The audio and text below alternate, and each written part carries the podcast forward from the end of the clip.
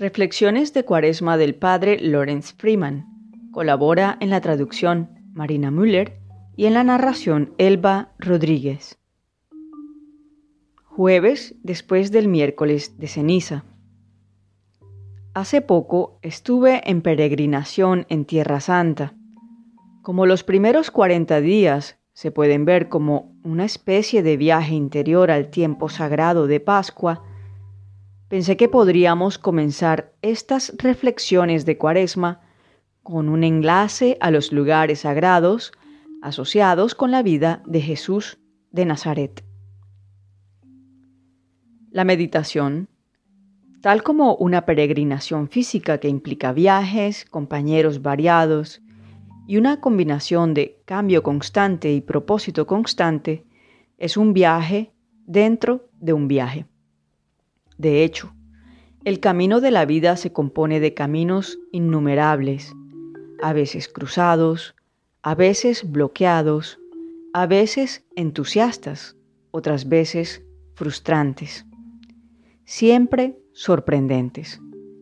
Como todo siempre está pasando, aprendemos a ser buenos peregrinos adaptándonos a la realidad, despojándonos de las ilusiones, a medias con las que a menudo tratamos de hacer frente al cambio.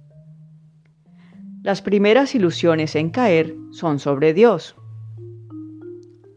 Normalmente imaginamos a Dios como muy por encima del cambio, como un extraterrestre fuera del flujo de tráfico de la historia humana.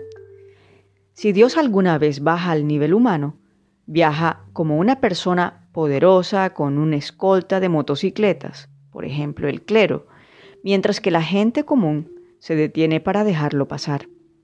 Para desengañarnos de esta idea, Dios sucedió de una manera única e inexplicable a través de una joven llamada María en una aldea de unos 150 habitantes, llamada Nazaret. Un remanso de un remanso de una tierra con habitantes siempre luchando entre sí y ocupados por un poder pagano despiadado. La broma judía es que si un judío quedara varado en una isla desierta, construiría dos sinagogas para tener una a la cual se negara a asistir. Dios fue introducido al ser humano en un lugar demasiado humano una tierra santa de disputas territoriales y memoriales. Jesús de Nazaret nació en una clase artesanal, trabajó con sus manos, sus enseñanzas sobre el más profundo de los misterios se expresaron en el lenguaje de la agricultura y la vida del pueblo. No habló en sutras o sermones abstractos, tratando de verbalizar las sutilezas de lo divino. Solía emplear símbolos sencillos como un tesoro enterrado en un campo o un hijo rebelde que llega a casa con la cola entre las piernas. En lugar de conceptualizar la verdad, trató, generalmente sin éxito, de ayudar a las personas a descubrirla por sí mismas, permitiendo que emerja a través de sus propias vidas ordinarias.